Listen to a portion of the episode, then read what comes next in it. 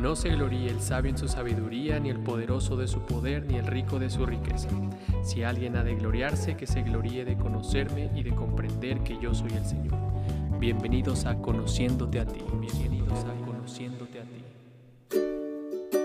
La palabra Biblia significa libro.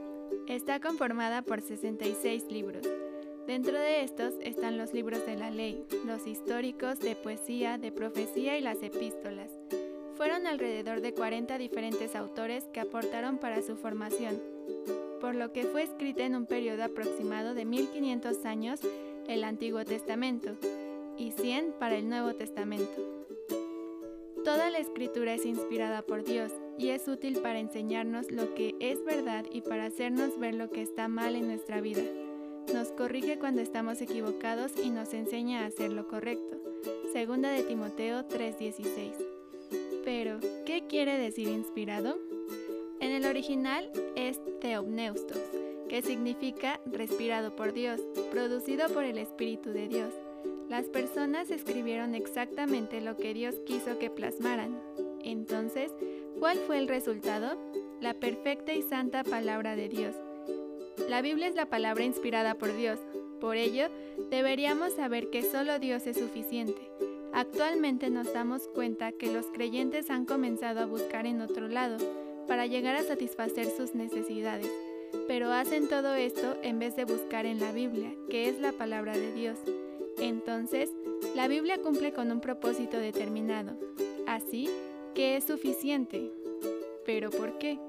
Porque todo lo que Dios sabe que necesitamos para conocerle a Él, para glorificarle, para vivir en obediencia ante Él, lo ha mostrado en su palabra. La Biblia te va a guiar para lo que necesitas saber para glorificar a Dios como un individuo cristiano, porque todo se encuentra en la palabra. La Biblia nos enseña autoridad, claridad, necesidad y suficiencia de sí misma. Todo lo que pertenece a las escrituras tiene el carácter de ser inspirado por Dios. Solo las escrituras pueden darnos la sabiduría que lleva a la salvación mediante la fe que es en Cristo Jesús. El pastor Sugel menciona que la sabiduría es el ser rescatados del pecado y de todas sus consecuencias para poder cumplir el propósito para el cual fuimos creados, que es glorificar a Dios y gozar de Él por siempre. Únicamente, la Biblia puede hacernos sabios para ir a Cristo en arrepentimiento y fe.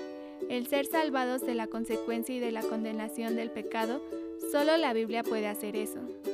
Toda la escritura es inspirada por Dios y por lo tanto es útil para enseñar, reprender, corregir e instruir en justicia.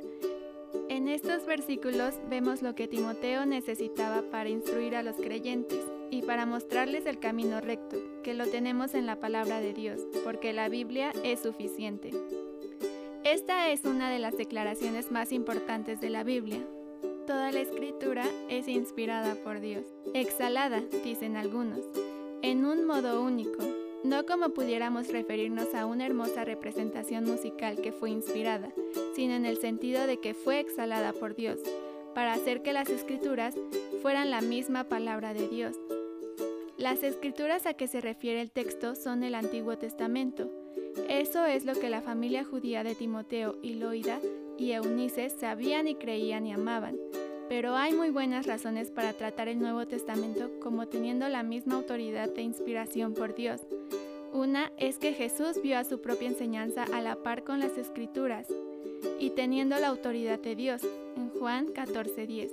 Las palabras que yo os digo no las hablo por mi propia cuenta, sino que el Padre que mora en mí es el que hace las obras. Otra es que Jesús preparó todo para que sus apóstoles hablaran con autoridad divina, por amor a la iglesia. Juan 16:13. Cuando Él, el Espíritu de verdad, venga, os guiará a toda verdad. Los apóstoles reclamaron estar inspirados por Dios. Primera los Corintios 2:13. De lo cual también hablamos, no con palabras enseñadas por sabiduría humana, sino con las enseñanzas del Espíritu. Otra es que Pedro dijo que las cartas de Pablo eran parte de las escrituras autoritativas. Segunda de Pedro 3:16.